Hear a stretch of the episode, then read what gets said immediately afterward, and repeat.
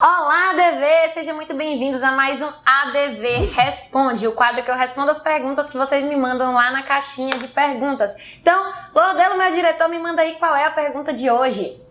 Quais foram os seus principais erros no início da advocacia?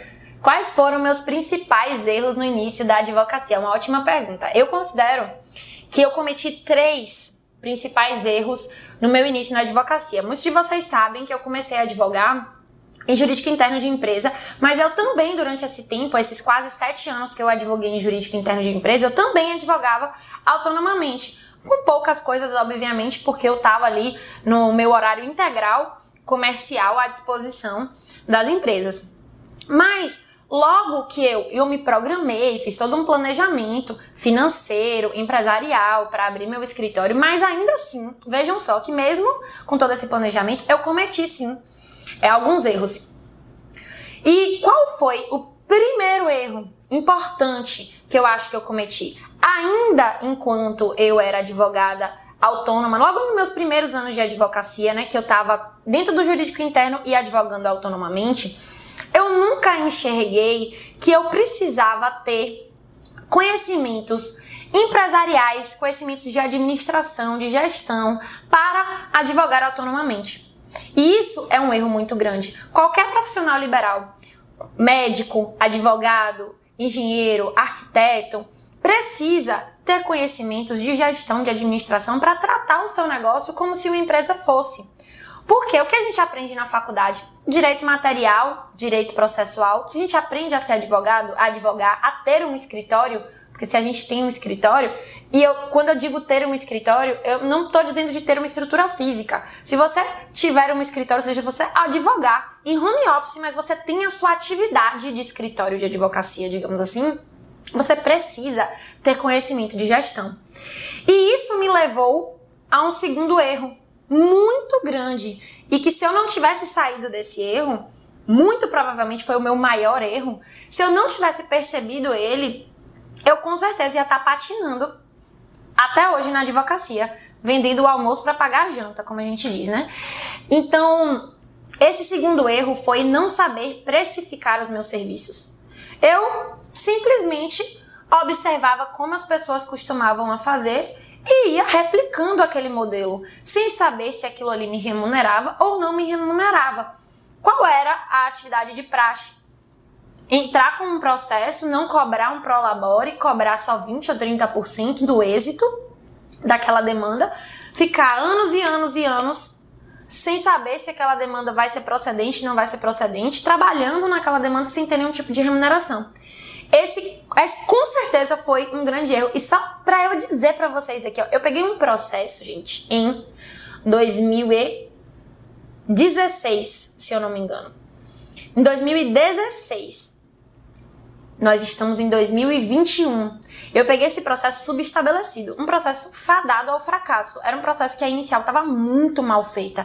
E eu confesso que eu não pego mais processo subestabelecido até por conta disso. A inicial estava muito mal feita.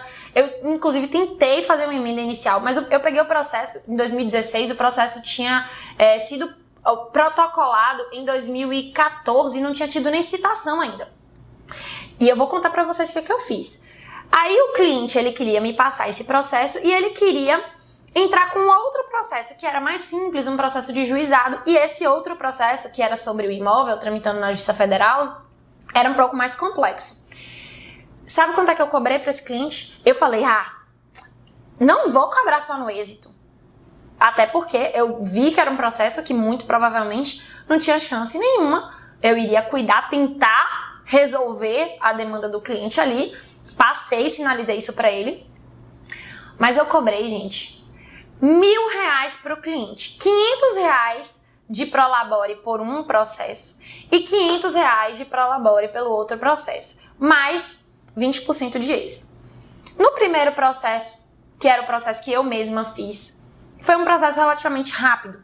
Encerrou aí com um ano e meio aquele processo. Eu realmente consegui, tive êxito no processo, e o outro tá tramitando até hoje. Que eu cobrei 500 reais de Prolabore. Tem o maior trabalho do mundo porque o processo é físico. E ele tramita até hoje, desde 2016. Não teve o fim. E eu tendo que protocolar ir fisicamente, fora tempo de pandemia, mas eu tinha antes que ir fisicamente à Justiça Federal para poder diligenciar. Tudo isso toma tempo, dinheiro, de transporte e tudo mais. Então, gente, pensem o quanto eu perdi dinheiro nesse processo. Muito dinheiro. Então, não saber precificar, com certeza, foi um erro muito grande. Só que Assim que eu decidi, fiz o planejamento empresarial para abrir meu escritório, ou seja, passei esses quase sete anos aí cobrando errado para as coisas que eu estava fazendo autonomamente, eu percebi, aí eu falei, poxa, preciso aprender a precificar. Foi aí que eu fui correr atrás de curso, de técnica, de é, não só para advogados, né, mas para profissionais liberais, de como saber calcular a minha hora técnica, de como saber cobrar. E foi aí que eu percebi que eu precisava fazer diferente, que não adiantava eu seguir a manada, porque era por isso que as pessoas estavam insatisfeitas, porque estava todo mundo fazendo errado. E se tá todo mundo repetindo a conduta errada, não tem como ter um resultado diferente. Vocês concordam comigo? Então, esse foi o meu segundo erro. E o meu terceiro e último erro foi, a princípio, e acreditem que isso aconteceu, inclusive quando eu abri o meu primeiro escritório.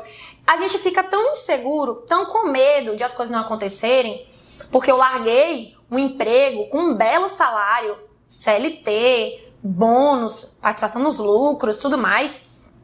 E realmente a gente, por mais que a gente saiba que aquilo vai dar certo, que a gente tenha é, convicção naquilo, é inevitável que bata um medinho, né?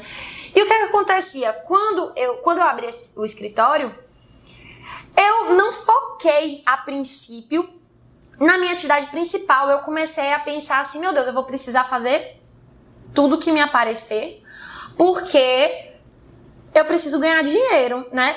E aí, no início, eu não conseguia visualizar o que que me dava mais lucro. Só que, graças a Deus, eu sou uma pessoa que eu penso muito rápido. Então, eu pivotei imediatamente. Então, o que, que eu fiz inicialmente? Eu abri meu primeiro escritório numa cidade do interior de 60 mil habitantes que tinha lá eram processos, mas porque as pessoas não sabiam que eu era advogado de direito imobiliário, que eu regularizava imóveis, que eu fazia isso, que eu fazia aquilo. Não sabiam. Então faltava, obviamente, que a minha iniciativa de produzir conteúdo, de fazer o networking, né? E aí o que, é que eu comecei a fazer? Eu imaginei que eu ia precisar ficar fazendo processo de juizado civil de consumidor. Nada errado com isso, nada errado com quem faz, mas não era o meu nicho, não é o que eu gosto de fazer. Não é a minha atividade, nem a proposta do meu escritório. E eu falei, bom, eu vou ter que trabalhar com processo aqui. E foi aí foi um pequeno erro. Só que eu sabia que minha atividade extrajudicial me remunerava muito melhor do que a judicial. Porque, por exemplo, eu conseguia finalizar um inventário extrajudicial em dois, três dias. Desculpe, um divórcio extrajudicial em dois, três dias. Eu já cheguei a terminar inventário extrajudicial no interior em 15 dias. Com pagamento de, de imposto de, de, doação, de causa-mortes e tudo. Então, eu falei, bom, se eu consigo receber aqueles honorários ali em 15 dias, se eu só fizer um inventário em 15 dias, eu vou ter uma remuneração excelente para esses 15 dias. Imagina se eu tivesse dois inventários por mês. Eu vou ter uma remuneração excelente para fazer dois inventários por mês. E aí eu comecei a perceber, poxa, quanto tempo eu levo fazendo um processo, estudando, atendendo um cliente, o, a quantidade de tempo que demora aquilo tramitando para sair ou não. Pronto. Foi o que me bastou para eu perceber que realmente eu tinha que focar minha atividade no extrajudicial. E aí que eu percebo qual é o erro da maioria das pessoas. Por a gente seguir essa manada, seguir, a gente vai ver como é que as pessoas fazem e a gente vai e tende a repetir e fazer igual. Esse, essa questão de repetir e fazer igual é que nos leva ao erro. Porque a advocacia mudou, a forma de advogar também mudou. Os advogados que se destacaram a, começando a advogar 30 anos atrás, hoje, as pessoas que estão iniciando hoje não tem mais como se destacar da mesma forma do que aquelas pessoas que se destacaram há 30 anos atrás.